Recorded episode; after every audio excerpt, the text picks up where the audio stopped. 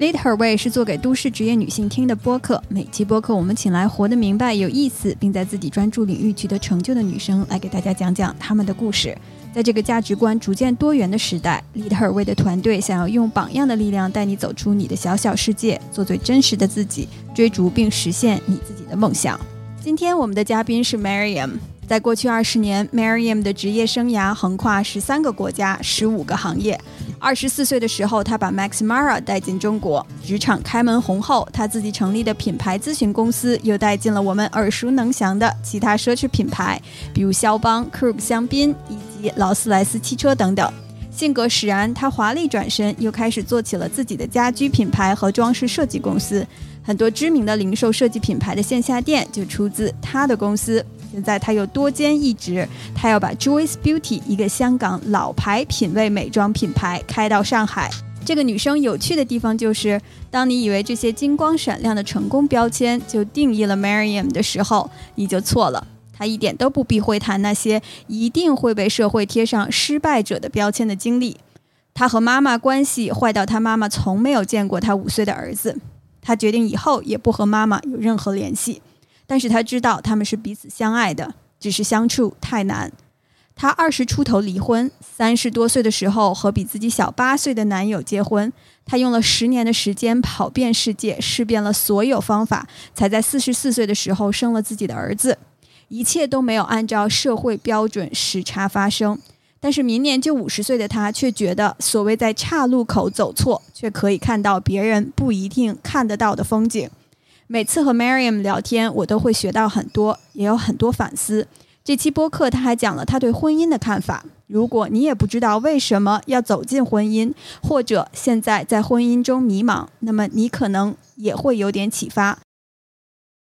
嘿，Mariam，感谢你今天来到 Lead Her Way 录这期播客。我其实特别兴奋，因为之前其实咱们聊了好久，有关于这你的一些人生的故事，我觉得有很多值得女生去借鉴的。你能不能先给大家简单介绍一下你自己和你自己的人生经历或者工作经验？呃，我的人生先说出生吧，出生在中国，然后很小的时候，大概五岁的时候就跟着父母去到香港。我在香港、澳洲跟英国都。呃，念就是完成我的学业，然后念完书以后回到香港，呃，回到香港中间就开始工作，在整整二十多年工作里面的话，也跨界跨的蛮厉害的。我开始从呃可能公关的品牌咨询啊，然后到啊啊自己成立自己的咨询公司，然后到去进入集团去经营品牌管理。啊，之后又走了进去，建筑设计、室内设计、家具设计。那现在目前也在参与着美妆护肤品牌的运营，大概是这样。对你，你是一个跨界王，因为我觉得你在虽然是。真的工作经历很丰富了，二十多年的这样子的工作经历，但是跨了很多不同的领域，也做了很多新的事情。所以你能不能跟大家讲一下，就是你这么多年的这个工作经历，这么多几次华丽转身，又重新开创新的领域，你是怎么样去做这些选择的呢？我觉得，如果是说。与其说我自己很 consciously 去做这个选择，倒不如说是我有在这个契机下有这样的一个机会，我就把握住这个机会。因为虽然说好像是从不同的行业不断的跨界，但其实中间都是牵涉到一个从零从无到有，或者是从一个拿过来不是最好的一个状态，要把它整个潜力。发挥出来的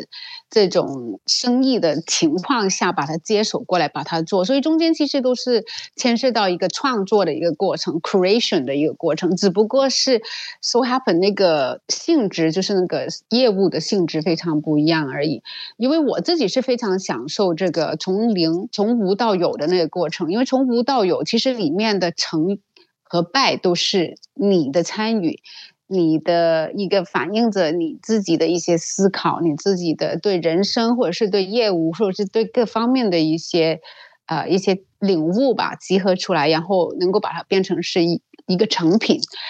所以这个过程没有说是很哦，什么时候要走做到两个两两年或者是三年还是什么？比方说我自己的咨询公司，当时一做就做了十二年，然后有某一些。项目我可能参与两年，然后我就离开了，也有一些可能更短，也有一些更长。对我来说，只不过是走到某一个瓶颈的时候，我自己觉得好像在。这一块我已经没有能够再输出的地方了。我能学的，我能拿回来的，我能输出的，都已经有一点干枯了，走到尽头了。那一般在这样情况下，因为我比较八卦，所以 可能也以前涉足东西比较多，所以很多时候呢，就会在刚好这个契机，就有另外一个新的机会出来，又让我看到一个新的可能性，那我就。会决定啊，就跳过去那边，所以一般都是这样发生的，而不是说很策略性的坐在那，觉得啊，好了，现在是这样了，我计划好了，我要停了，我要干嘛干嘛这样。其实基本上看我人生，无论是个人方面还是事业方面，其实很多时候都是这种情况下会出现那些所谓的拐点或是 turning point 这样。嗯，我要挑战你一下啊，因为我觉得 很多听我们节目的。嗯，女生可能会心里面想说：“你说的很容易，呃，怎么 怎么在怎么在一个点你就会有这样的机会？为什么机会会找到你，而我没有这样的机会呢？我一直也是做一个工作很久了，希望找到一些突破口，但我就不知道怎么样迈出去下一步。我觉得其实你刚才讲到的，你好像是机会找到你，但我觉得可能不是的啊。还有另外一点呢，就是说，呃，每一个你。心去做的事情，好像都是把一件事情从无到有做出来，或者说把一件事情从状态不是特好，但是把它救活过来，把它做好这样子的。我想问的，就除了刚才那个问题啊，怎么机会就找到你了？第二一个呢，就是说你的底气和自信来自于哪里，让你觉得说我一定可以把这个事儿做成，我一定要去试，我不怕失败。你觉得这个跟你的成长经历还有原生家庭啊有没有什么样子的一些关系呢？我先回答第一条问题吧。其实坦白说，两条问题是有一点相关，因为最终还是回到我自己的性格，还有我对待事情的一个态度上面嘛。我自己觉得，其实每个人。特别是呃，不单是你挑战我，其实我身边有很多朋友，或者是有一些身边的同事，当我去教他们怎么做一个事情的时候，他们看我都会觉得啊，其实你特别幸运，因为你很多机会。谁能够突然之间从奢侈品跳进去建筑设计行业？你又不是设计师，你又不是念这建筑设计行业的。我自己其实我我是一个特别有好奇心，而且为了这个好奇心，我是特别不。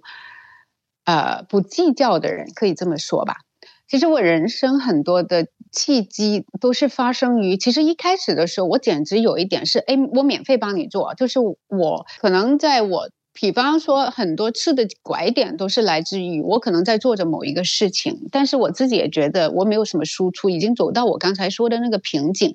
然后刚好有另外一个机会过来，然后这个机会，其实很多人可能。你是抱着一个很计较的一个心态，会觉得好，我们坐下来谈条件吧，然后什么什么什么吧。那你自己又不是在那个行业里面做的，你凭什么坐下来跟人家去谈条件呢？而且我也不是抱着这样的一个心态，我只是觉得好奇，我会问问题，他们会给我答案，然后大家聊起来，然后聊起来，我就会运用自己的一些经验，虽然不是那个行业的经验，但是我会给很多意见，我也会思考，要不这样做，要不这，这些所有东西发生都是在一个非常不商业化的一个没有什么大前提的情况下，我真的是一个非常友好，而且非常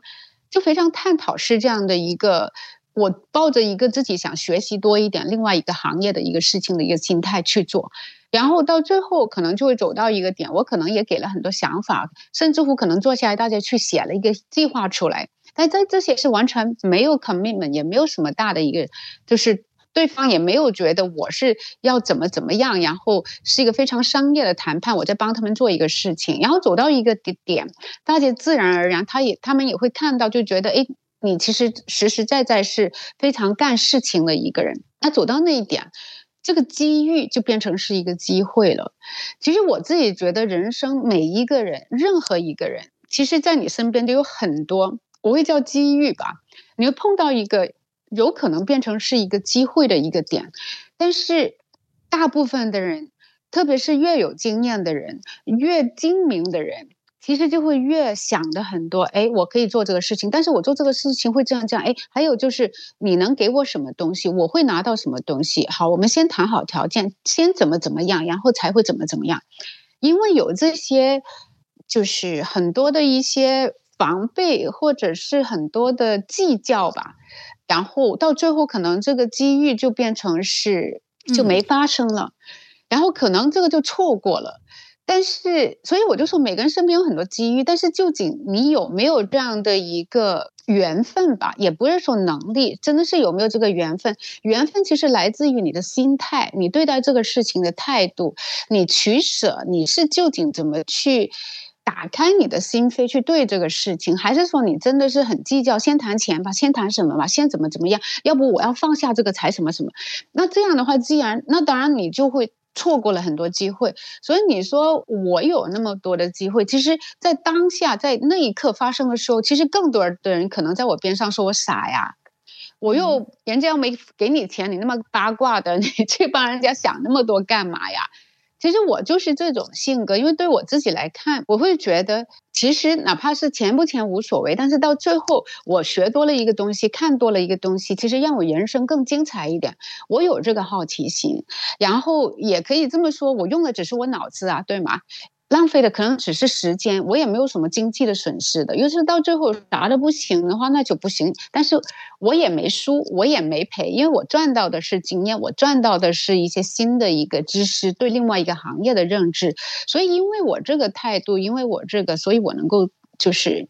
可能有更多的机会吧。然后回答你第二个问题。嗯，嗯你说啊，所以我觉得可能给一些年轻一点的女孩子在听我们这个 Lead Her Way 的总结一下，就是有的时候真的是不要计较得失，放开你的心态，找到你真正感兴趣的领域，然后就去做。没有人知道这个他会真正 lead 你。到哪里去？但是如果你不去做，总是在去患得患失的话，可能你永远都不会找到那个你所谓的你的 calling，就是你自己很感兴趣、很 passionate 的这些事情。其实我自己觉得，特别是女孩子吧，因为特别是现在这个社会的女孩子，为什么我说特别现在这个女社会的女孩子？因为女性女。女孩非常强大，就是能出来找工作，有很多机会，然后什么，这个是比较新的一个事情，只是过去二三十年才发生。所以女孩子她身上会背着很多的，我要精明，我要想，我要想的非常透彻，我要这个那个，其实自己会给了自己很多不必要的一些包袱。我其实这个也是在等于我回答你第二条问题，我的底气，我的什么来自于哪里？其实没有底气，没有什么。我我是这么看的啊，我对人生，我觉得每个人的起点，哪怕是你是 Bill Gay 也好，你是 Miriam 也好，其实我们大家出生，我们起点是一模一样的，来到这个世界上啥都没有的，那其实我们终点都是一样的，唯一不一样的就是中间这个旅程，中间这个是这个时间，你这个旅程你能看得到多少，你能经。你你的是精彩的，还是说非常平坦的，还是说很闷的，还是怎么样？其实这个这个话语权完全在你手上。不要觉得人生不公平，谁在起跑线就赢在什么起起跑线什么的，这其实没有没有赢什么，大家其实出生都是一模一样。当然有很多东西，可能有一些人会有一些比较优越的一些条件，有一些没有。但是其实这些优越或是不优越的条件，不会影响到你中间能不能看到。不一样的东西能不能让它更丰富？所以不是底气。当我有一个经验来，有一个机会来到的时候，我没有给自己很大的包袱，就是我一定要把它做的怎么怎么怎么样，或者是我一定要向谁谁谁交代，或者是怎么样才叫成成功，什么样才叫失败。总之，我自己抱着心态就是，哎，有这么的一个事情，而且可能也回到我刚才说，一般这些东西、这些机会是怎么发生？发生就是中间一一定很多次啊，都是因为我非常八卦。其实回想起来，其实大部分 时间都是因为我很八卦，然后就是去聊聊聊，所以其实已经走到某一个点，我自己也。啊，对这个事情好像还是觉得蛮好玩，而且觉得自己可能也还能够做的。但是我能够做到的那个结果，是不是大家觉得成功失败？不是说我不在意，而是真的我没有多想，那我就会去做。对我来说，真的就等于你去旅游，你一下子本来你要去可能巴黎铁塔的，但是你一个不小心，你可能拐到去哪里，你来到一个另外一个，完全就迷路了。但是其实你迷路了，你也发现，诶，这里其实也蛮好看的哦。那你就去探索呗，你就走呗。然后可能也沿路的时候看看有什么别的东西可以看，或者是能不能在这周围能够找到也有非常有趣的东西去看。那这个叫不叫失败呢？我没有去到巴黎铁塔，没有看到，但是我可能之后还可以去的嘛。就是我迷路了，我来到这边看了这个东西，有人会评判我这个叫失败的旅程，或者是成功的旅程吗？不会啊，只不过是叫迷路而已。但是我迷路，我也看到更多东西。所以对于我来说，这个成功、失败这两个词，其实我是常常听到很多人说，也很多人在问，甚至会很多人说啊，你在失败里面得到了什么经验，或者是学习了什么？但是我真的到目前为止，因为我又不是什么大人物，真的是能够惊天动地的改写什么历史，所以在我人生到现在，我真的没有觉得我有什么特特成功的地方，也没有觉得我什么特特失败的地方，这些东西。我没那个包袱，所以可能为什么也变成所谓的你们说有比较有底气吧。所以刚才讲到的每一次你的这个华丽转身去做一些新的东西，实际上都是一个 say yes 的过程啊。但我相信，可能一路走来也有很多 say no 的事情。所以我其实挺想了解一下你的决策标准是什么？你怎么样去做选择和做决定呢？我为什么会问这个问题？是因为我觉得。很多女生，包括我自己，在去做选择的时候，其实会去衡量很多东西，啊，也不是，也不知道说做了这个选择，未来会是什么样子的。我不知道你是怎么样去建立你自己的这个决策的体系，或者，嗯，你是怎么样在一些关键的节点去做选择的呢？知道什么时候 say yes，什么时候 say no 的？其实我觉得这条问题对我来说，因为之前我们聊天的时候，你也问过我这个问题。其实我觉得挺难回答，因为，因为，因为我不是那种，就是我，我是一个非常任性的人。你没有，我没有可没有任何人可以强迫我去做一个我让我不开心的事，连我自己都不能。所以一般我在做这个选择的时候，我内心会特别，我是非常，我是非常。知道自己想要什么的，我是非常知道自己什么会让自己开心不开心。所以，当我去做这个所谓选择的时候，我的心已经告诉我，我想去做这个事情，所以基本上我就会去做的了。当我 say no 的时候，就是我自己觉得我非常 不想做这个事情，这个事情不是我想做的，所以这个我也很难，很就是这个是在人生上面啊。如果是在商业上面，当然你就不能那么任性了。如果是在商业上面的话，其实很多时候我还是一个非常 intuitive 的人，就是我非常，但是这个 intuition 很多时候可能就会是，我现在年纪越来越大了，以前真的很冲动，就是我自己觉得怎么样就怎么样做。那因为我自己对我身边的东西，我的 self awareness 特别就是相对比较高，所以我对于很多东西我说不出来，就是我会知道这个东西是。呃，就好的不好的各方面，所以到最后我要 make a decision 的时候，以前就会比较冲动，就会凭着感觉就去做了。但是到现在年纪比较大了以后，我还是非常相信感觉这一回事啊。但是我会有一个比较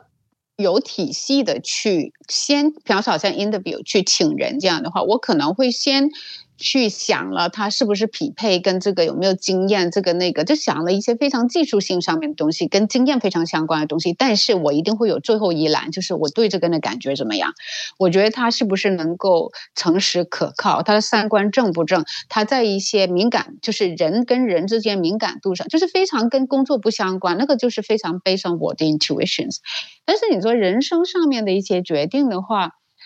我自己觉得，其实每个人都有这样的一个一个敏感度，对自己喜欢不喜欢。但是我会看到更多的就是，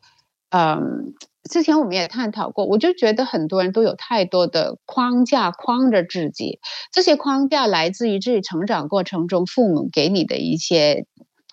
呃，一些 yes and no 啊，一些 do's and don'ts 啊，然后社会可能会给你们很多说啊，应该这样这样这样，这样才叫成功，这样叫失败，这样是什么什么？然后身边的朋友啦，然后现在社交网络就越来越发达的时候，这个声音就越来越大，越来越杂。所以，当你有很多这些不同的声音的时候，你很容易就会把自己那把声音完全是就听不见了。当你听不见的时候，你就需要一个怎么样的一个策略啊、系统啊，这个那个，然后去做。其实，因为你我自己非常相信，就是你是。要对这个决定，或者是你做了一个选择，你是需要去为这个选择承担好跟不好的那个人，而且你是那个需要把这个选择把它活出来，就是把它把它把它带出来，就是把它执行出来的那个人。你自己都不相信，你自己也听不到你自己的声音的话，我觉得这个选择其实已经里面已经已经是不对的了，因为你才是那个主角嘛。但你连自己的声音都听得最不清楚的时候，你怎么去做这个选择呢？那我从小到大到大，我自己的这一把声音都特别大，所以对我来说，我没有一个什么体系，也没有什么一个策略。总之，我安静下来，我就知道自己想做还是不想做。你怎么去听到你自己内心的这个声音呢？在其实，我觉得在在现在这个当代的这个社会，有很多的声音在告诉你应该做什么，不应该做什么，不管是。媒体，尤其是还有一些社交媒体，还有你的父母、你的呃同龄人、你的你的同事，大家都会有意无意的去告诉你说你应该做什么，这个社会的标准是什么。嗯，在这样嘈杂的这样的一个而且快速运转的这个社会当中，你觉得女生怎么样去找到自己内心的这个声音，并坚持去听自己内心的声音？呃，我自己觉得这个第一好消息就是，随着你年纪越来越大呢，其实是会越来越容易的。嗯，我小的时候其实也没有说好像现在那么有底气，那么的听得那么清楚。我会听得清楚，我会知道自己想要什么，但是是不是真的有百分之一百的信心去把它 execute 出来，又是另外一回事。这个事情是需要，当人生你走的越长的时候，经的事情越多，你就会看得越明白。但是又是你回想，比方说你吃了一个。比方说你是不能吃辣的，你吃了一口辣椒，你不用人家告诉你就觉得很辣，就等于其实这个你自己喜欢还是不喜欢，你高兴还是不高兴，你享不享受这个，其实没你一定知道的呀，你一定知道的，只不过是很多时候为什么慢慢的大家就觉得其实已经不知道，是因为比方说有一个。有一有有一道菜在你面前，你自己吃了，你非常想，你觉得非常好吃，但是你身边每一个人都说这一盘菜不好吃的，而且如果是喜欢吃这一盘菜的人呢，那个就是一个非常乡下的没品位的，那你可能在那么多人面前，你也不敢说出来，就是啊，其实我觉得蛮好吃的，你可能不敢说，然后慢慢的你自己也在怀疑了，哎，是不是其实？诶，我的品味有问题啊啊！是其实其实可能对哦，里面可能也真的有一些东西，所以其实这个跟你这个虽然是说在说一道菜啊，但是你想一道菜那个味觉那么直觉的一个东西都有可能。因为这种情况下而发生，那这个就你能够让你知道，其实在这个社会上面，为什么你大家会慢慢的、慢慢的走到一个地步，会开始怀疑自己，然后开始想去随波逐流，人家怎么说你就怎么说。当你很清楚明白这些事情的时候，你就会更加，如果是你真的想去避免这个事情，你就会更加知道你应该怎么样去消音，把这些杂音都把它。消掉，或者是你自己会知道为什么他们会这么说。那你自己是想怎么样？那可能当下你会选择你不说你喜欢这道菜，但是你内心里面也会相信，其实我是喜欢吃的，只是我不说出来而已。所以这个是一个过程吧。但是我觉得第一步应该是那个 awareness，就是不要连自己都混了。就是究竟我想什么？谁我是谁？我喜欢什么？我不喜欢谁？其实你一定知道的。你一定知道的，就等于你吃了一个辣的东西，你你不喜欢吃辣，你一定会知道我不喜欢吃，因为很辣，你一定一定知道的。只不过是慢慢的，特别是我自己觉得，很多这些的话，朋友说的话，你不觉得是朋友说的话、同事说的话、社交媒体可能对你影响没那么大，但是反而是好心做坏事，就是身边很多可能你很亲近的人，无论是父母啊，无论是男朋友啊，或者是丈夫，或者是谁，这些其实对你是很重要的人，但是这些人可能也会有很多很主观的一些说法，但是他们讲出来不一定是想伤害你或者是误导你，他们只是出于关心，或者是他们只是发表自己的意见，因为你太在乎了。所以变成你也受到他们影响了，这些就更加容易会让你自己迷失自己。如果是你不能够分得清什么叫杂音，什么叫自己的声音的时候。其实刚才你说了几次，就是当你年龄大了的时候，你就会知道了；当你年龄大了的时候，你就会了解了。啊，其实我们之前在一个沟通的聊天的时候，我就我们也聊聊到过，就是有关于这个年龄的问题啊。就是说，我觉得作为一个四十加的这样的一个一个一个女生，就很快的跳到这个这个话题啊，就是你觉得这个年龄到底是什么样子的东西？你想跟二十加、三十加啊，还有四十加的这些不同的年龄段的女生说一些什么，让他们了解说，你刚才讲到的，其实我们的生命、我们的人生就是一个很长的一个 journey，在这个 journey 当中，其实你怎么样去走都是 OK 的。啊，你都可以看到这一路上面的风景，没有没有错或者没有对，呃，eventually 你是会到达你想要到达的地方的。我自己回想我自己二十多、三十多。甚至四十出头的时候的那种，里面可能应该越年轻，可能会有很多焦虑吧，可能很多焦虑，而且是焦虑来自于担心人家的不肯定啊，或者是担心人家怎么看自己呀，或者是担心就是未来我在这个岗位上面我能够走到哪一个位置啊。甚至会有很多时候，特别是年轻的时候啊，可能会有很多委屈啊，觉得上司不对自己不了解啊，或者是客户对自己的的的努力不认可呀。其实很多这些，到了也不会说到了某一个年纪吧，就是很多时候你看明白以后呢，其实这些焦虑你就会慢慢的放下。我特别希望一些年轻的女孩子能够把这些焦虑放下，因为这个。焦虑不放下的话，会让自己非常没有自信心。越没有自信心的话，越想表现自己，越急着要走得很快，那其实摔跤的几率就更高了。这个焦虑我知道是很难，因为我一两句话大家就觉得哦，好了，我不焦虑了。但是其实，当你又是真的认认真真去想的话，我们其实每一个人现在科学发达，我们真的可能到八十多岁才死哦，甚至乎再发达一点，有可能。有可能真的到现在二十来三十岁的那些小孩的话，可能你们真的到九十岁的时候才死哦。那你中间你才二十来岁，你想一想，你前面还有七十年。好，你可能中间缩短了，你可能到四五十岁、五十岁的时候才退休，那你前面还有二十多年。其实你真的没那没那么必要那么焦虑。所以我这么。因为其实时间是很微妙的一个事情。为什么我老是说到了某一个年纪就会怎么怎么？因为当你为什么到了某一个年纪，好像我现在也不知道四十加，其实我明年就奔五了。你在这样的一个情况下的时候，你会看到很很多东西，你终于明白了，就是原来其实真的以前那么焦虑干嘛呢？前面还有十几二十年，你今天很急着要把这个事情做完，或者是你今天这一个月以内，你就要很急着要表现自己。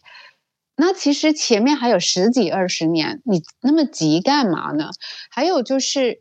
另外一个我想说的，就是那个焦虑其实也是来自人家对你的认可，在职场上面也好，在哪里也好，如果是你永远都很希望很得到人家的认可的时候，那你一定会非常焦虑，而且会非常不开心，因为你的 happiness、你的快乐、你的满足感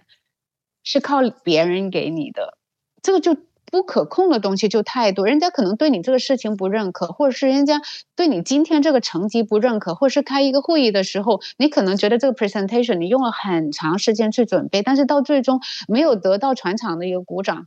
坦白说，里面可能有很多原因的，可能对方准备要去把那个预算砍了，也有可能那一天可能呃老板跟跟跟老公吵架，或是跟老婆吵架了，你你真的不知道，因为你如果是自己回想一下。比方说你自己是没有到那个职位的，可能你不能想象一个大 CEO 在想什么，但是你绝对可以想象，你哪一天心情不好，跟男朋友吵架了，你走去一个化妆的一个专柜去买东西，不是那个销售员不好，他可能已经尽他所能给你在推荐这个口红，但是你心情就是不好，到最后可能因为某一些小东西，你骂了他一顿，你可能影响到他整天的心情，甚至会让他怀疑人生。但是你是不是故意的？不是。你其实第二天的时候，你跟男朋友和好了以后，你还不会不会记得这个化妆化妆专柜的这个女孩，你对她这样，你不会记得的。但是又是这个化妆。专柜的这个女孩傻傻的记着给你这样臭骂了一顿，她非常怀疑人生，然后对种种东西怀疑，不是太不值得了吗？所以，当你人生经过很多的时候，有这些东西的时候，你自己这样对过人家，人家也这样对过你，你就会看得明白了。就是其实别人的认可、别人的赞美也好，别人的很多的褒贬，这些其实不一定是百分之一百出于。什么什么很用心去害你，或是很用心的去赞赏你，不是。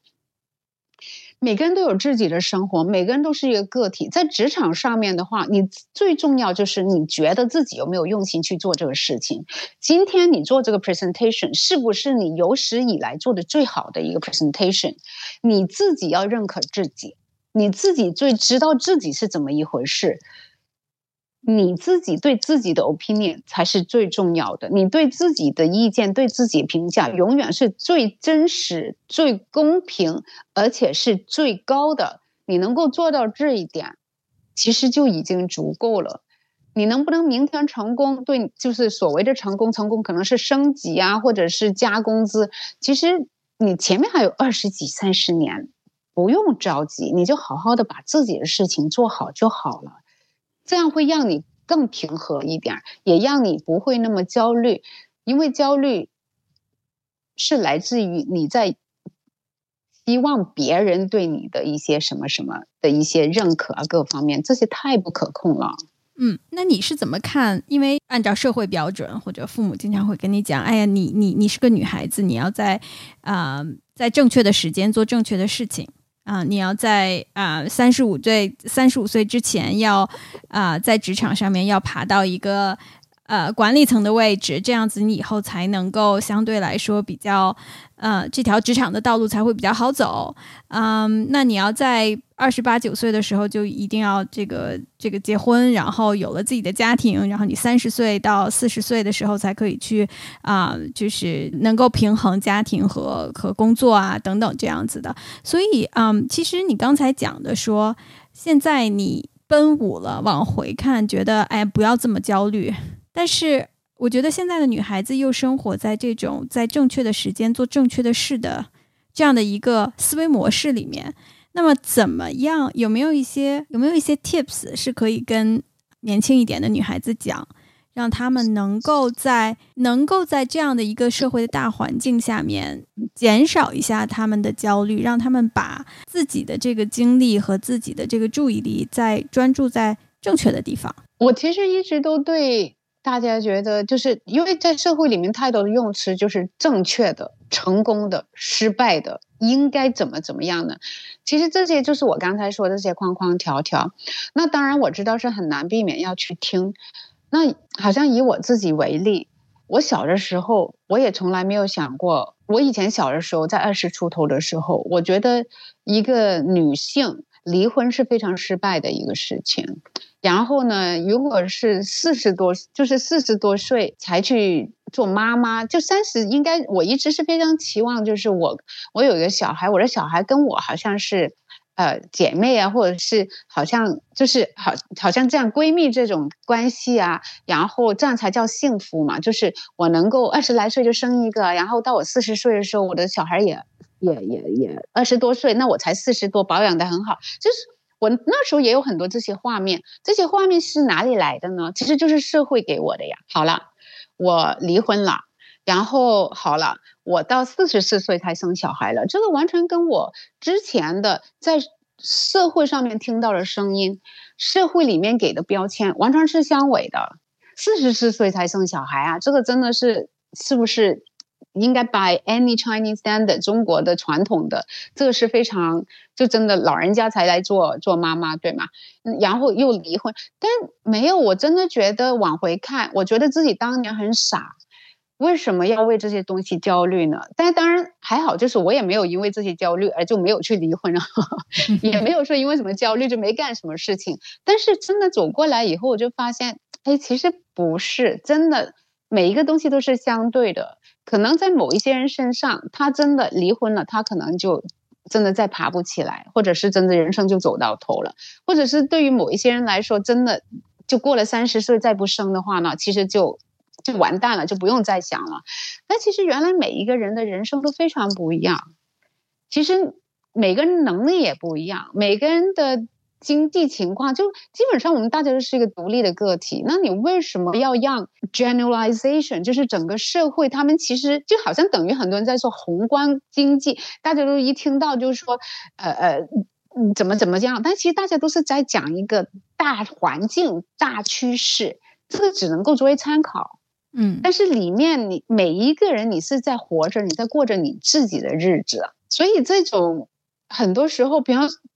比方说，好像上一代，我那天才跟我的那个教练，泰拳的那个教练跟我说，他就也很焦虑嘛，他已经三十了，男孩子也不是女孩子，他就觉得人家说三十而立嘛，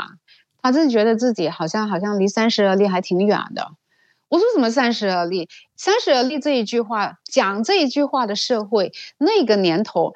十七八岁就已经出来社会去闯荡，而且二十岁就做父母了。那你到三十，其实已经走了十年了嘛？那当然可能需要三十而立。但是你看现在这个社会，二十五六岁才念完大学，然后可能到真的是二十七八岁正常啊才谈恋爱这个那个。那你又是以当年的那个那个 y o u state 那个衡量标准，那你是不是应该到不是三十而立，是四十而立，对吗？因为你中间十年嘛，以前是十年，现在又是十年，所以你听上一。辈听现在很多所谓的传统的智慧，这个那个时候根本就已经那个年代时代已经非常不一样。相等的，比方说你对某一些人讲一些话，这个是以你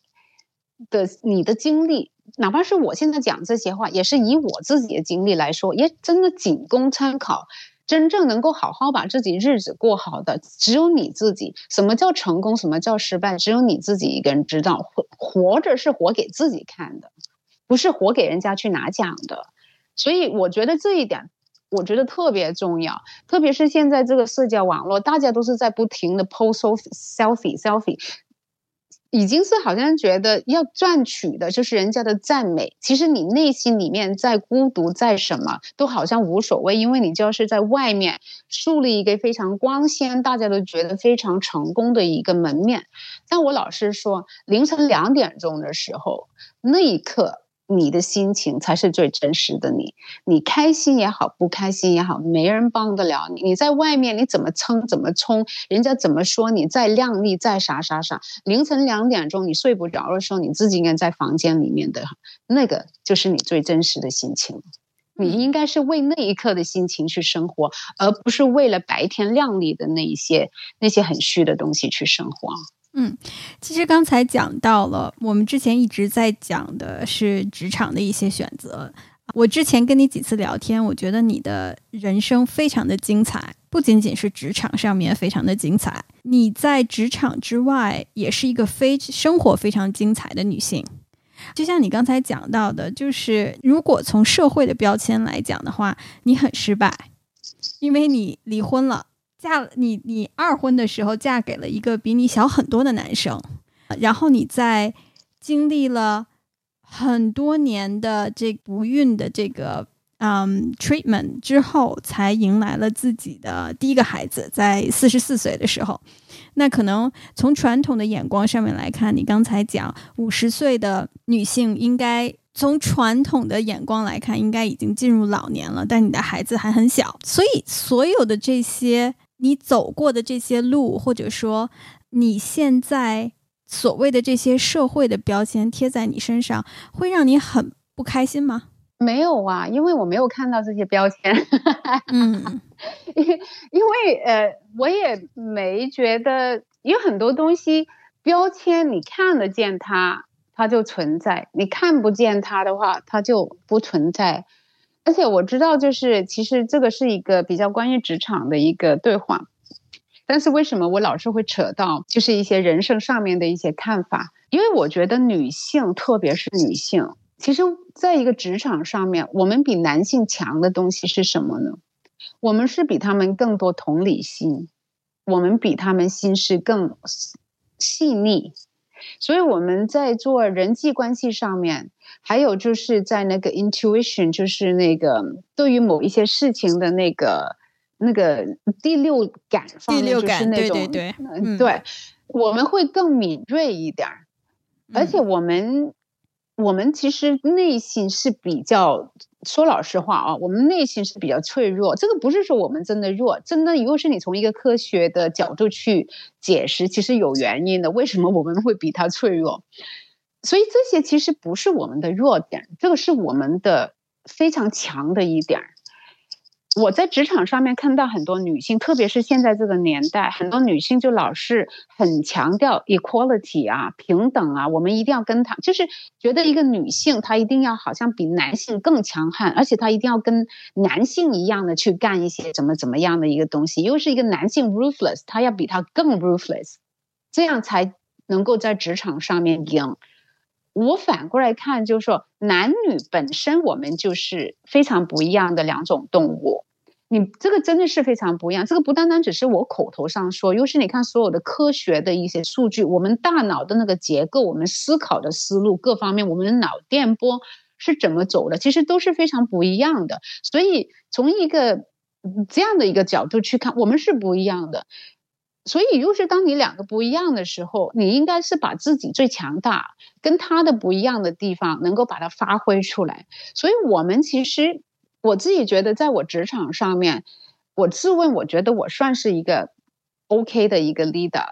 我身边很多人跟着我，都还是挺忠诚，而且觉得大家真的是一起去打这一仗。我觉得这一方面是来自于。我人生的一些经验，我对人生的一些看法，我真的发挥到这个同理心，我真的发挥到我把我人生积累的一些经验跟我身边的人去分享，而且把我人生的一些经验，把它在职场上面运用出来。在职场上面，我不是一个老板，我更多是一个战友。所以，其实这种是男性可能很难做到，或者是这个是他们性格上面做不到。所以在职场上面的话，女孩子的话。我自己会真的劝，永远记着自己是一个女孩子，而且你人生很人生上面很多积累的东西，在职场上面是能够用得上，而且。女孩子，因为我们要扮演的角色太多了，我们将就是很多时候走到某一个点，你又是妈妈，你又是人家的妻子，又是朋友，又是什么？其实很难分割这个人，什么是职场，什么是私人这个领域，其实互相都是能够你在职场上面能够吸取到很多营养，在你人生上面能够用得上，人生里面也有很多东西输出是能够帮助到你职场上面的，所以不要很女强人这样把它一刀切，也不。不要过分的想强调做一个女强人，其实你就是一个女性，一个非常有智慧的一个女性。所以为什么你老是问我一些职场上面的问题，我扯扯扯又会 扯到人生上面，这是我想说的。那这个也回到就是标签方面的，所以。标签就是成功女性啊，不成功女性啊，失败的什么什么这些，我我真的没看，我没特别看得到他们，可能我脸皮厚吧，我真的没看到这些标签。我刚才说出来就是我知道，如果是真的有人要这样标签，是真的这些标签是可以出现。但是我自己蛮幸运的，就是我一直我没有特别看到这些标签，我也没有特别感受到这些标签给我带来的一些呃一些不安或者是。一些怎么样的一个一些负面的情绪吧，可能可能有吧，但是我真的没看到。所以你现在站在可能你刚才讲就是有了很多的人生阅历了，然后年龄也到那儿了，你再去想说，哎，我也没觉得说我经历的这些事情是有一些什么呃所谓的标签呐，或者说特别不成功啊，或者怎么样的。但是当我其实特别好奇的一点就是，当你在经历这个事情的过程当中的时候，比如说你第一次离婚，那个时候你有没有非常的伤心，然后觉得自己就是一个啊，我好失败啊，然后我爬不起来了。当你就真的是你你我，我觉得你跟我讲，我觉得你就是一个这个女战士，你经历了十年的时间才啊，通过各种不同的 treatment 的才。才迎来了你自己的孩子，这样子的这个过程，其实对我觉得不仅仅是女生吧，对任何一个人来说，其实都是一个非常。怎么讲呢？我觉得精神压力很大的事情，就是，就是你在经历这些事情的过程当中，你是怎么样去，呃，你的心情或者说你整个的这个状态是什么样子的？你是怎么样去开导自己，或者说怎么样去走出来的呢？其实没有什么需要开导，因为我离婚吧，离婚其实是我自己选择离婚。所以，当我离开的时候，我没有，当然有伤心，一定是伤心，因为当时也没有说是因为有第三者各种原因，只是我自己觉得这个婚姻，我觉自己觉得走不下去，我不想，哪怕是在别人眼中，社会标签这一回事，他简直就是所谓的高富帅嘛，啊，连他的秘书都跟我说，如果是你们分手，一定是你不对，也那就是我觉得我不不知足的那种。但我真的觉得有一点走不下去了。我觉得我成长了。到那个时候，不是说我觉得他不好，而是我觉得我自己其实，因为当年很年轻，我其实二十三岁就结婚，然后离婚的时候大概是二十五六岁吧。我就觉得我太年轻了，其实我还不知道自己想要什么，所以我觉得当时选择去结婚是一个错误的决定。所以我也觉得不想耽误他，所以我就选择离开。但是大家会伤心，因为怎么说也是有感情，也是一个缘分。当时也是做过誓言，说怎么走在一起。当时没有觉得自己失败。我我其实人生中我从来从来没有觉得自己失败过，就是我没有那种失败感。真的，我真的可能脸皮厚吧。我真的从来，所以当时只是觉得觉得寂寞。对，因为呃。跟他在一起一段时间，所以你会很习惯了哦。周末就不用想了嘛，去哪里吃饭，去哪里干什么。所以好像突然之间身边有一个黑洞，有这么的一个空间需要去填补，就是自己要开始想，自己要就就不是，所以是有寂寞了，就觉得有一点寂寞，有点空虚，但是完全没有觉得失败。也完全没有觉得自己能不能爬起来，对自己还是信心满满，觉得一定能够再结婚的，呃，也没有说对，就真的没有什么，就当时也没有说走不走出来，因为根本就没走进去哪里嘛，所以就，所以到后来就也没有，真的就很多东西都是很顺其自然的，然后又在谈恋爱啊，然后又再碰到现在的先生，然后又结婚了这样，那生就是。生小孩这个纠结的这个事情是是比较艰难，也真的艰难了十年。然后中间身体上面也会有一些不同的，呃，又搞到胃出血啊，这个那个。但你说情绪上面有没有觉得自己好失败啊，还是什么的话，真的没有觉得自己失败。嗯，但是呢，当然也不会说，呃，真的没有。当时只是觉得，嗯。觉得这个事情，你说是不是很？我很 desperate，我不生非生不行。很多人觉得你用了十年时间去搞这个，你中间的精神压力啊，怎么熬过来的呀？然后什么什么，我真的没有哎。十年的话，中间我真的就觉得这个对我来说，人生是非常重要的一个事情。我这个人，我觉得我是最怕后悔的。后悔对我来说是一个最恐怖的一种感觉。为什么呢？因为你。已经过去，你后悔，你没办法能够改变任何东西，你已经没机会了。所以我很怕这种感觉，所以我做任何事情，我都需要让自己知道，就是我必须要 really do my best，做到最好，不要让自己有后悔的机会。所以在这么重要的一个人生的一个事情上面，我就不断的做啊，不断的做啊，不断的试，有方式就是，有方式就是，因为。我也不能说我自己有没有设定一条线，什么才叫做完做好。总之，我心里面就觉得，嗯，还不够，再继续吧。啊，有一个新的方式出来啊，可以试啊。有一个新的东西出来，好啊，是。哦，这个东西新的方式又需要我这么做，好吧，那我就去这么做吧。然后中间，因为中间其实讲出来，可能很多人也觉得挺难的。嗯，比方说，因为牵涉到去很多世界不同的国家去干这个事。但是因为我先生也要工作嘛，所以很多时候就可能我自己一个人去到那边，然后在那边打针这个那个，然后就自己一个人在那边可能住下来一两个月就去干这个事情。嗯，我其实还挺实在的一个人吧，就这个事情要干要干那么就干了不？要干完以后不成功，嗯，那好吧，那回来再继续生活啊，又有另外一个机会，有另外一个方式要去做就做吧。你说心情没有说特别难受，特别什么事情就是继续做。我其实当然也不是说真的，好像白痴一样就不断做不断做。当然做到，我觉得世界上 所有能试的东西我都试过了，都不行。所以到差不多，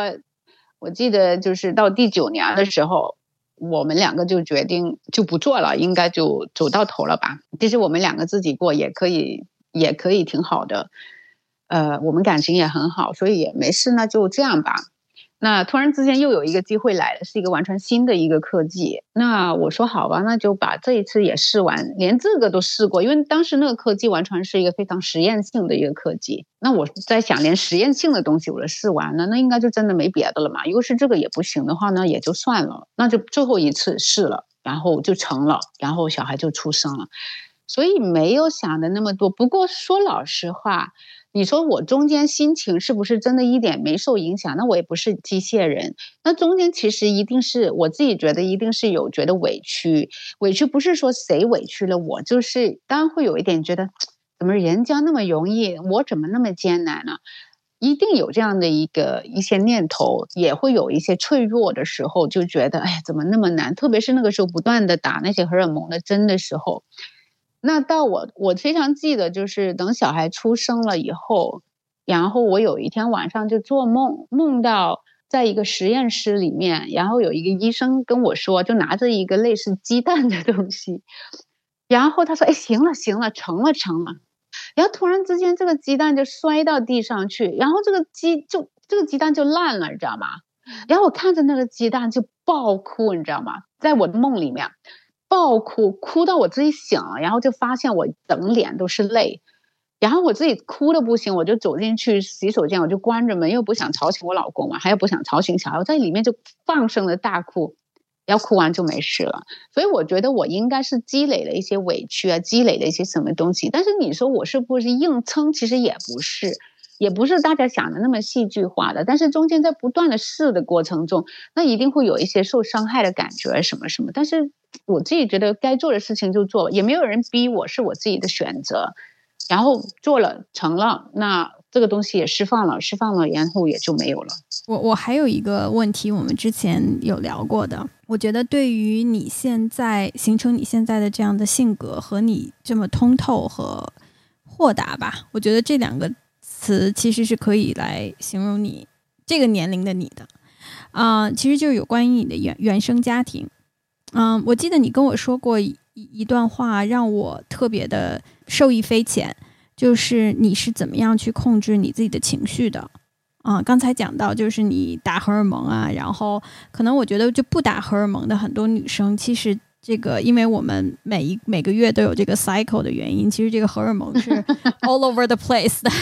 所以有的时候就会觉得说，突然就会很很很伤感，或者说突然就会。暴脾气就来了，就是很多的时候，我们在一个月里面总是有一段时间是要去被情绪支配的。我觉得这个跟生理的关系，呃，这个生理是有非常大的关系的。但你当时跟我讲，你说因为你母亲的原因和你跟你母亲的关系的原因，所以你其实特别有意识的去。啊，注意自己的情绪，以及去调节自己的情绪，不让情绪来驾驭你。所以，我觉得你可不可以跟嗯我们的女性听众来讲一讲你自己的原生家庭，以及你跟你的妈妈的关系和你这段关系，你们的这个关系对你的一些影响。嗯，我觉得就是。其实这一点我自己真的觉得还真的挺重要，可能而且很多女孩子可能不特别意识到的，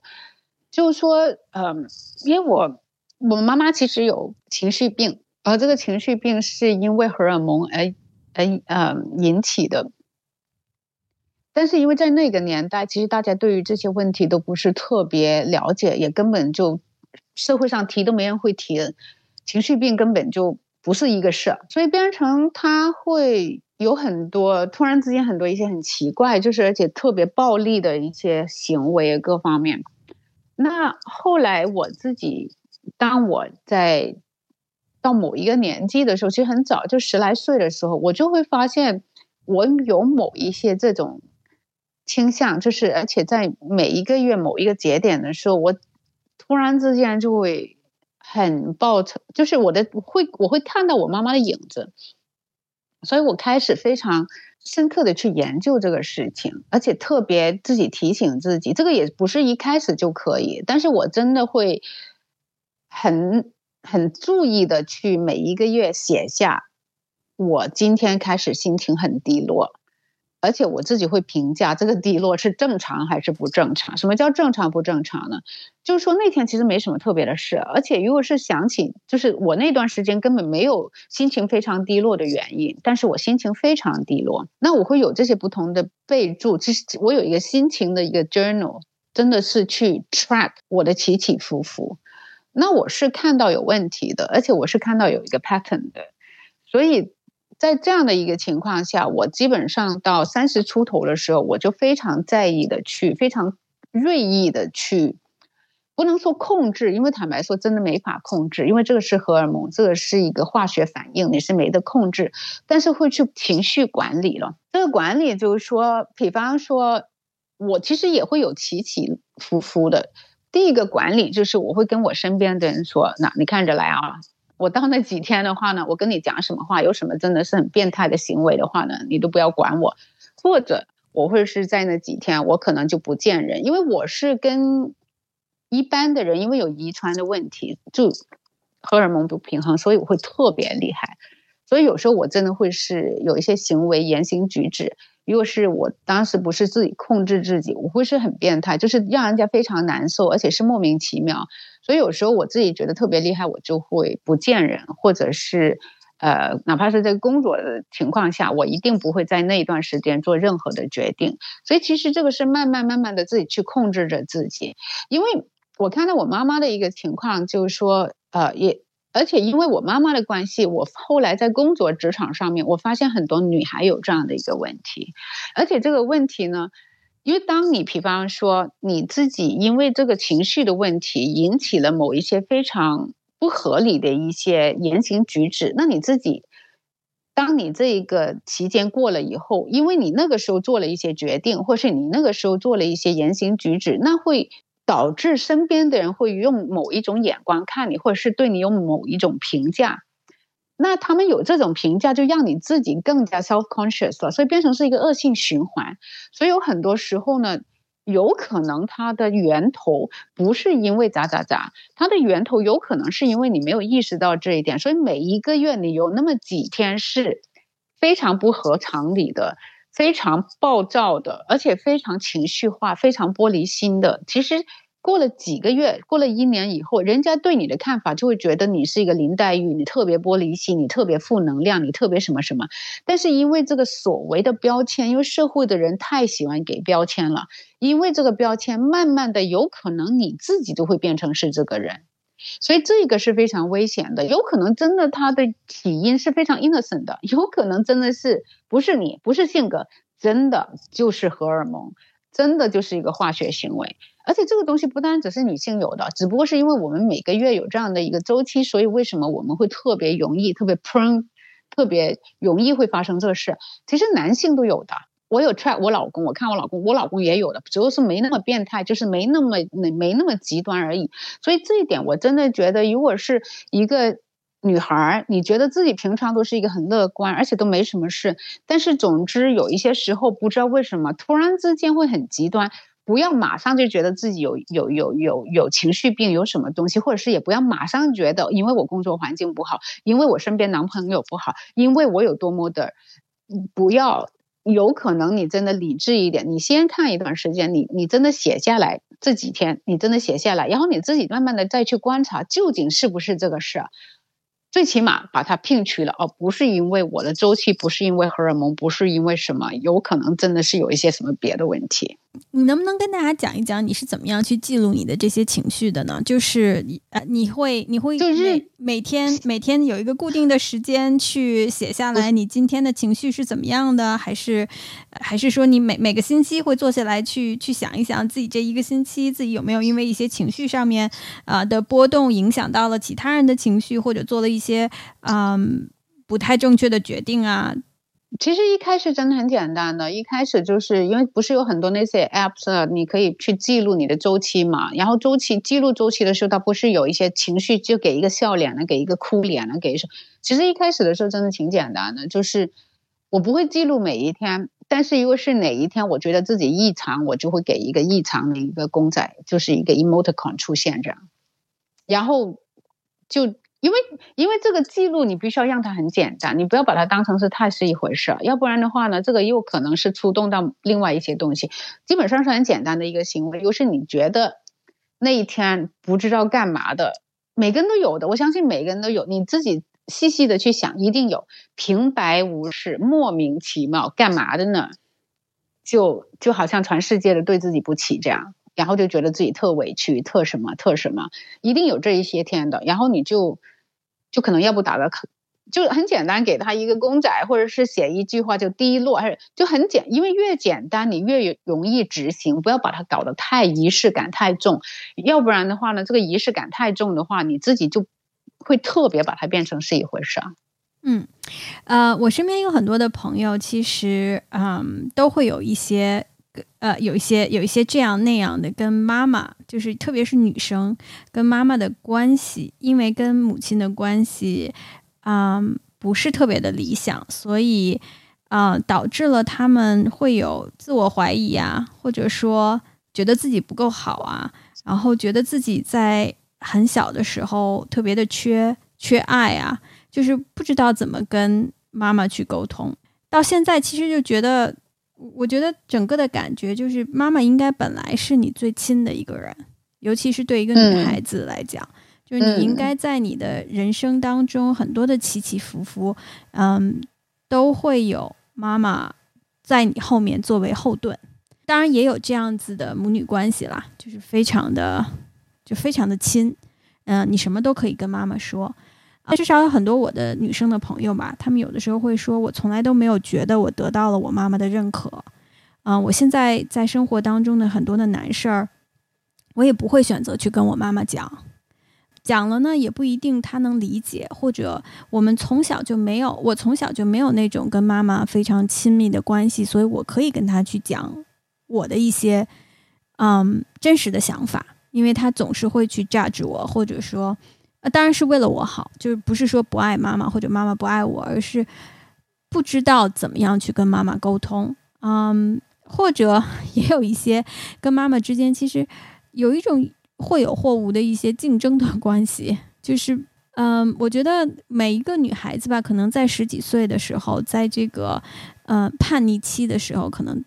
我们那时候经常会讲我的叛逆期，就是女孩子的叛逆期，正好就遇上了妈妈的更年期。就永远都会有很多很多的 fights，我相信就是你和你的妈妈也是这样子，就是好像不是特别完美的这样子的关系。我想你是怎么样把这件事情看淡的，然后以及有没有一些什么样子的话是可以跟一些可能跟妈妈之间的关系。不是那么的亲密，不是那么顺畅的这样子的女孩子要说的话呢？我自己现在做了妈妈了吧，就是可能会有更深刻的一些体会吧。因为我跟我妈关系是非常非常疏离的，有很多次年轻的时候，可能希望就是说啊，如果我跟我妈关系不是这样，就好像你说嘛，作为女孩子特别。如果是真的受到委屈啊，感情上面有问题啊，职场上面有问题啊，或者是其他一些跟女性相关的问题，最好就是有一个妈妈去讲。但我发现，就是第一，大部分妈妈不能说所有啊，大部分妈妈的话，无论她跟你关系好也好，不关系嗯嗯关系不好也好，最起码她一定是爱你的。哪怕是我妈妈这样，我跟我妈那么疏离，我我跟我妈疏离到，其实我妈没见过我儿子，我跟我妈基本上是。没话讲，而且我也下了一个决定，我是以后都不会再见我妈妈。但是我做这个决定不是我否定我妈不爱我，是因为中间有一些其他的原因。现在我自己做了妈妈，我可以很肯定的告诉你，就是无论这个妈妈她怎么的表达方式，她怎么的无意的伤害了你，她是爱你的，那种爱是大于一切的爱。但是不是每一个人都有这样的一个智慧，懂得怎么跟别人去相处，怎么懂得去爱。其实要知道怎么去爱一个人，被爱跟去爱都是一个非常大的一个学问。很多时候，我们往往是给一些很爱我们的人伤害了，而他们伤害你的原因是出于他太爱你了。当你明白到这一点的时候，其实没什么东西放不下的，只不过是看看你有没有这个缘分而已。如果是大家走走在，我为什么会下下下这个决定，说以后不会再见我妈？原因是我觉得我们见到大家其实是互相伤害。我不想给他带来这样的伤害，我也不想他给我带来我这样的一个伤害，所以我觉得不见会更好一点。这只是代表我们没有缘分。其实不要说妈妈，当然有遗憾，但是人生其实是充满遗憾的呀。嗯，遗憾，人生是不完美。你想一想，人人生其实是非常奇怪的一回事。人生充满了不同的一些，我觉得人生就是一场修炼。你就是你会想，人生里面所有的设定，比方说我们年轻的时候是最无知、最白痴的，我们最，但是又是我们最有青春的时候。到我们年老了，很有智慧的时候，但是我们又没有这样的一个体力去去去 live your life to the fullest。我们跟男人那么不一样，但是我们又不能够没有了对方。所以其实你会看人生，其实充满了 contradiction。所以其实人生是一场修炼。所以人生，当你去看明白以后，你不要单纯是父母吧，哪怕是将来你的丈夫、你的伴侣，你会除了听到很多去。说呃，父母之间带来了什么伤害？可能关系不完美导致什么什么？可能他们应该是能够给给到我们的后，就是我们的最强大的一个后盾。但是发现不是，其实也很多人这样说自己身边的老公啊，说各方面。但其实活到某一个年纪的时候，如果是你能不是看透啊，要看透我觉得是很无奈的一回事，好像是自己逼着自己去看看透这个事。反正我觉得是看明白一些事情。他明白一个事情是什么呢？就是其实人生没有谁欠了你，也你你真的是没有什么东西是必然的，也很多时候人家你觉得人家伤害了你，或者是无论是父母也好，谁谁谁也好，其实不一定是故意的。所以在这样的一个，但是怎么样你能能够让自己从这一个所谓的伤害能够 recover，能够走出来，其实你就会到知道到最后你要学会怎么去爱自己呀。你要学会去怎么让自己强大呀？因为你想一想，那么多年前的事了。坦白说，可能妈妈伤害了你，你可能也伤害了你妈妈呀。我不是说你，我就说 in general 有这样想法的人，嗯，就等于谁伤害了你？你觉得他？那你自己想一想，你可能也无意中伤害了很多人。但是这个伤害，你看，你用伤害，你用一个 victim 的角度去看，其实就是一个伤害。你用另外一个角度，就是可能大家有代沟，可能大家的年代不一样，可能大家的沟通方式不一样，他可能传达很多信息给你，说他希望你这样这样这样这样，但是你没有这样这样这样这样，所以你的看法就是觉得你没有达到他的标准，好像你永远都不能够让他为你很很骄傲，你好像永远都不是他眼中一个完美的女儿，让他失望，你自己觉得很委屈。其实没有啊，有可能另外一种看法就是，妈妈年纪大，她可能也跟这个年代脱轨了，她就觉得到了某一个年纪干某一个事情，或者是应该怎么怎么样才是最好的。她出于爱你的心，她担心你不懂，她觉得你不懂，她要教你，她觉得这个是她妈妈的责任，她要教你。那你不听了不就好了呗？就说哎好，哦好好可以可以哦可以可以。于是你硬要把它看成我又让你失望了，你又让你失望。那其实是他伤害了你，还是你自己莫名其妙自己去伤害自己呢？所以这个其实真的是观点跟角度，很多时时候你换了一个视角去看某一些事情的时候，你自然就会释怀。而且特别是你真的很中肯去看这些事情的时候，你会发现他们的这种所谓伤害，其实你自己也有很多时候 unintentionally 在不。不自觉的情况下，你自己也有这样去伤害了别人。比方说，你可能跟某个朋友说：“哎，你怎么怎么这么笨？你不能这样做，你应该这样这样做。”你说这个话可能是出于好意，但是他有可能觉得你在伤害他的哦，他有可能觉得你在跟他说这个话是让他贬低了他这个那个，但是你完全没这样的一个心。所以，其实当你去真的是以一个同理心去看的时候，你真的能够把自己抽离出这个角色，然后用一个。比较平常的心，比较就是比较另外一个视角去看这个事情的时候，可能你会看到非常不一样的。那可能这个就能够让你走出某一些你自己以前觉得走不出的那些坑。最后一呃，最后一个一趴啊，我想跟你聊一聊，就是我们之前聊过的，就是有关于你的自律。我觉得你，我觉得你已经自律到，嗯，真的让让让，怎么讲呢？让人觉得哇，好可怕。对，嗯，我想，我想你先可以可以跟大家讲一讲，你你是这个你的自律体现在哪些方面？然后另外一个呢，就是说。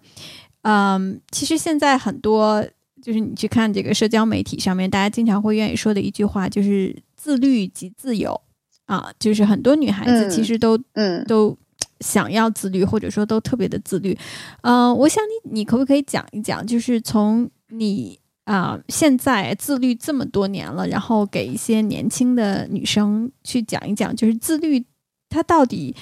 给你带来了一些什么样子的变化呢？我觉得自律太重要了，真的，我非常认同自律可以给你带来自由。自律从一个非常简单的一个非常 physical 的一个层面上，比方说，我一般我是我五点钟起来，我五点到六点，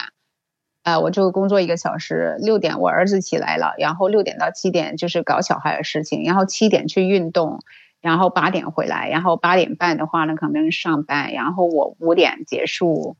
五点到七点这个时间是小孩的，然后七点半吃饭，八点然后再工作一个小时，然后可能九点半十点就上床睡觉。嗯，这个有小孩现在是这样，但是其实我十点钟睡觉这个习惯其实从小到大都是这样。嗯，原因是因为我，原因是因为我是一个非常爱美的人，我觉得睡不好就会让你很快的衰老。所以，呃，这个是一个非常 physical 的一个层面上吧，但是，呃，另外一个 emotional 一个情绪上面的自律，好像我刚才跟大家分享了很多，就是从一个不同的视觉去看事啊，呃，很多的一些怎么怎么去做一些事情，其实那些都是一些我自律的反应吧，因为我会非常，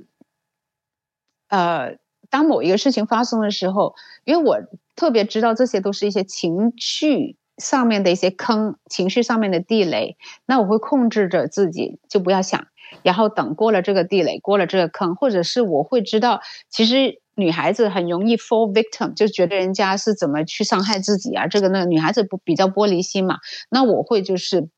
逼着自己很自律的控制自己，以另外一个视角去看一些事情，所以这个这一方面的自律，可能情绪上面的自自律，可能这个对于某一些人来说觉得更恐怖吧。还有就是，比方说刚才说我尝试就是小孩子的事情，我搞了十年，这只是案例之一。其实我做很多事情，我会自己觉得我真的我会很控制着自己，这个事情我自己觉得应该是这么做，我就会。很自律的，真的把它这个事情做到某一个点。那我觉得，因为这个自律，所以能够让我见的更多的事情，干的更多的事情。我一天我能做的事情更多，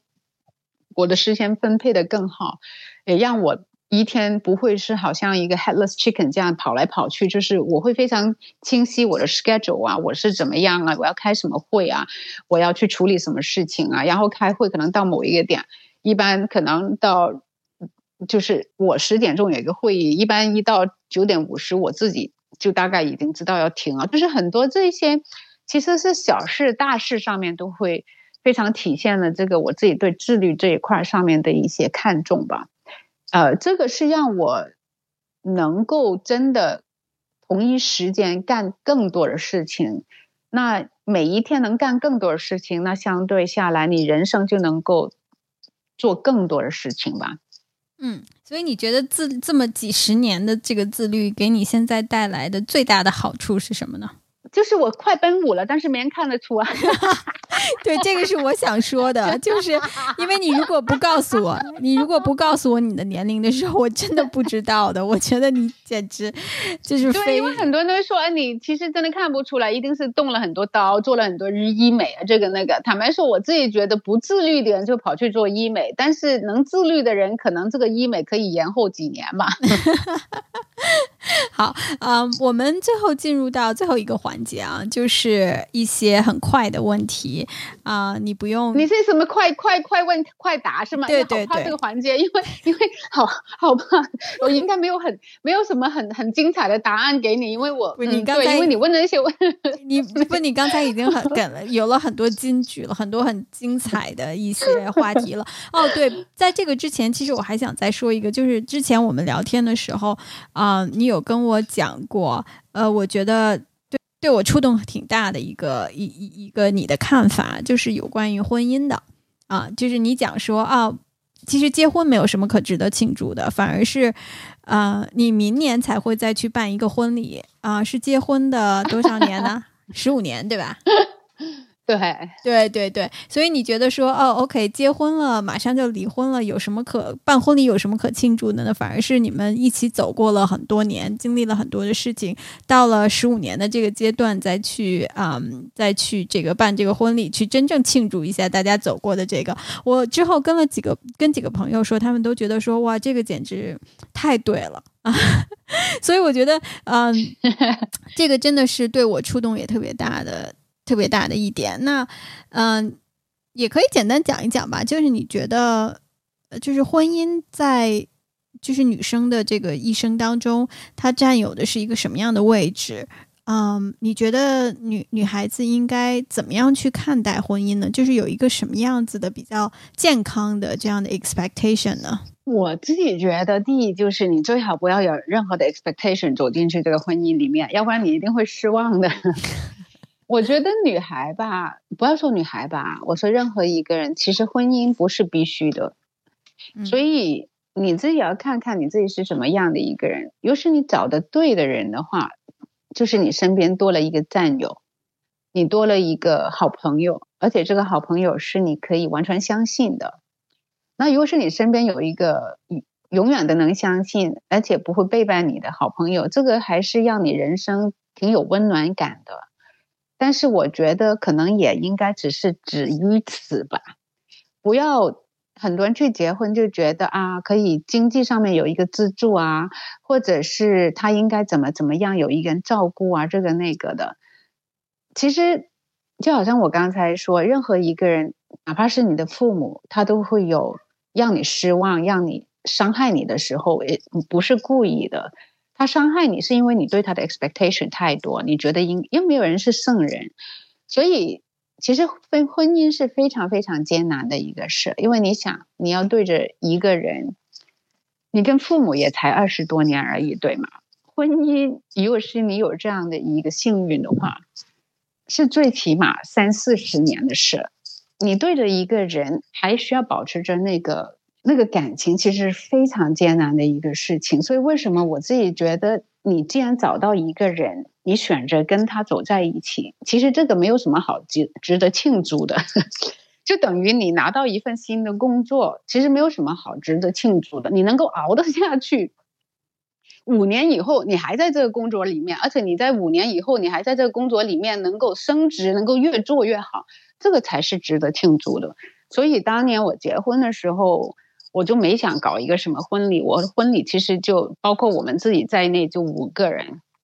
那我就说七年吧，七年之痒能够过得了的话，那我们就真的有一点值得庆祝了。然后到了七年以后，我又觉得，哎呀，好像不想搞了，有一点太什么。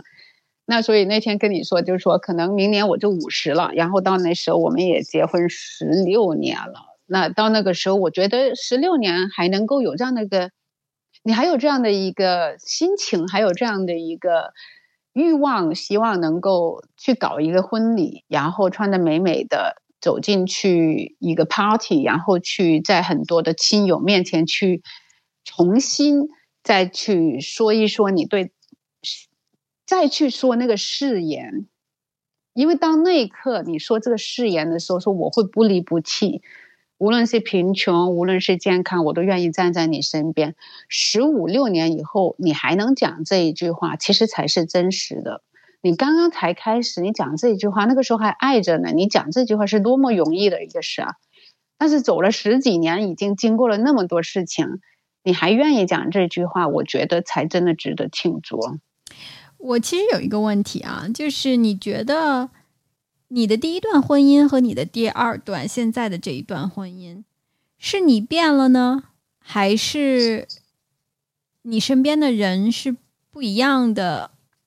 就是是是真的是不一样的人呢？是我变了，嗯，绝对是我变了，嗯，因为其实很奇怪的呢，我这个先生跟我之前的先生，他们是同一个星座，同一个生肖，只不过是中间相隔了十二年而已，嗯嗯，所以他们两个都是，所以他们其实有很多很相近的地方，嗯呃，当然不是说一模一样，但是他们有很多相近的地方。其实我如果是往回看我第一个先生的话，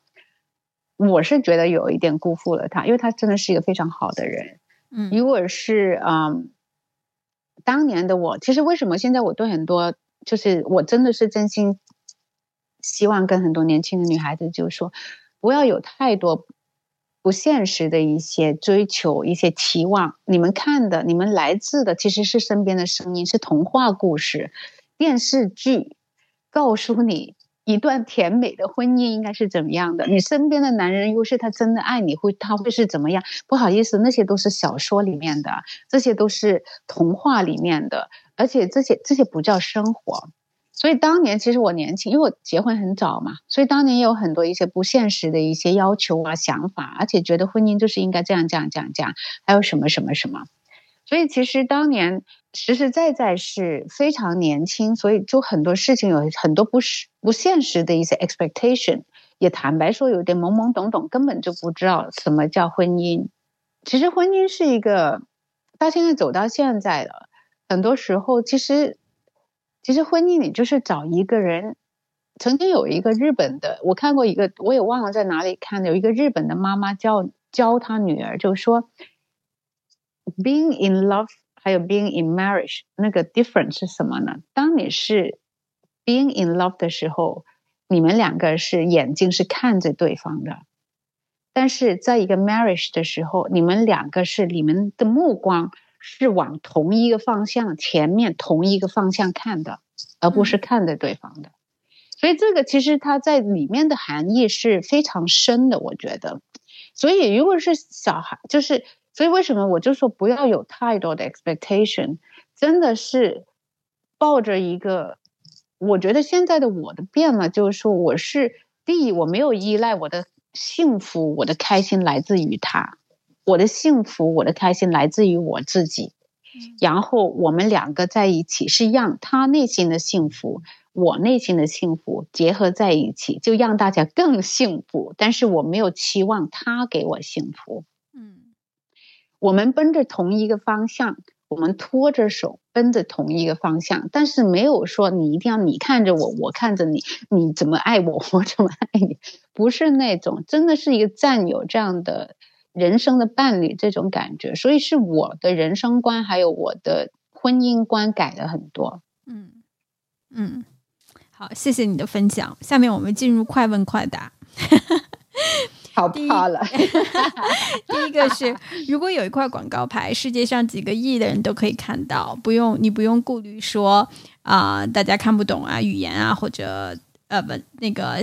形态啊，或者怎么样的，大你就 assume 大家都是可以看得懂的。你想在这块广告牌上面写什么呢？好难哦，我觉得，呃，我觉得又是真的要对全世界的人讲的话，就是跟每个人说，管好自己。就过好你自己的日子，真的，我觉得不要想别人的人怎么想你，你不要管太多，管好自己就好了。嗯，每个人都管能管好自己，这个世界就会很美好的了。第二个问题，如果你可以带三本书到一个孤岛十年，啊，你只可以带这三本书，意味着你要不停的重复看，你会带哪三本书呢？我不带书可以吗？我自己写书可以吗？可以。你会想写什么样子的书呢？我就在天马行空，我觉得这比看这三本书更有意义。我就自己坐在那，因为你坐在那，你自己跟在孤岛上面，哇，好惨啊！就是没没事干，很闷的嘛。那你只能看这三本书，看那么多次，应该要上吊了吧？闷都闷死。所以，但是我自己可以写书的，我能写。我我今天看到星星鲸鱼，我就可以写星星鲸鱼的天马行空的小说。明天我我可能自己自卑自怜的时候，我可以写一些自卑自怜的事儿。我觉得自己写自己的书可能更有意义一点吧。或者是更有趣一点吧。嗯，下面一个问题，你最值得的一百元的投资是什么？或者一百元以下的投资是什么？呃，当时是九十五元，很久很久很久之前。当年我九岁，我非常想拥有一个打的游戏机，但是我想了好久好久都没有买，没钱买这个东西。终于有一天，我在，总之因为种种不同的方式，我有这九十五九十五元，对于九岁的我来说特别特别的贵。然后当时我走进去的这个店，终于把它买下来。这个投资为什么值钱？是因为。他把我当时非常卑微，自己觉得自己卑微的一个我，在那一刻看到很多的可能性。嗯，请告诉大家两件事，你坚持每天做，并且超过十年以上的。我觉得这个应该对你来说很容易。太多了，呃，随便说一个吧，就是吃黑米粥。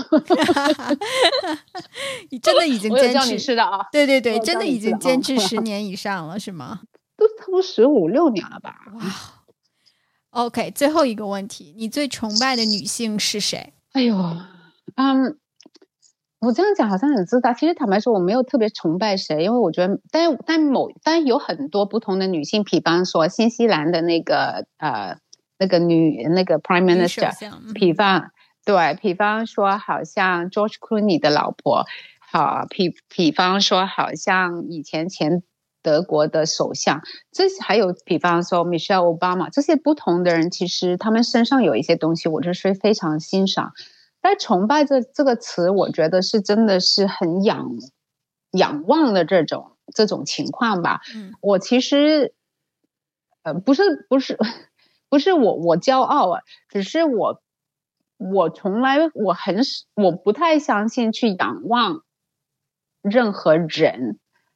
我其实更希望我自己更希望是我对自己也好，对别人也好，我都是平视任何人，所以我不希望轻视任何人，我也不会仰望任何人。我希望我对我身边所有人跟事都是比较平视的。嗯嗯，最后有什么是你想要跟大家讲的？女性听众们讲的，人生非常长，真的别焦虑，有什么好焦虑的？你想九十岁才九十年。九十年，你要焦虑九十年多苦啊！真的没啥好焦虑的，天塌不下来，真的，一切都会好的。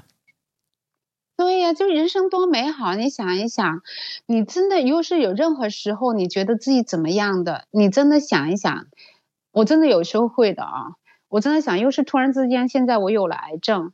或者是有什么非常不幸运的事情，那我会觉得我今天要去开的这个会，我非常不想面对的这个人，或者是我跟我老公吵了这个架，或者是我跟谁谁谁什么的，比方说好像你们跟妈妈谁吵了一架，你想一想，如果是你真的有那么一件非常不幸运的事情发生在你身上，你可能真的说无所谓，我宁愿用任何世界上的事情去换这个事情。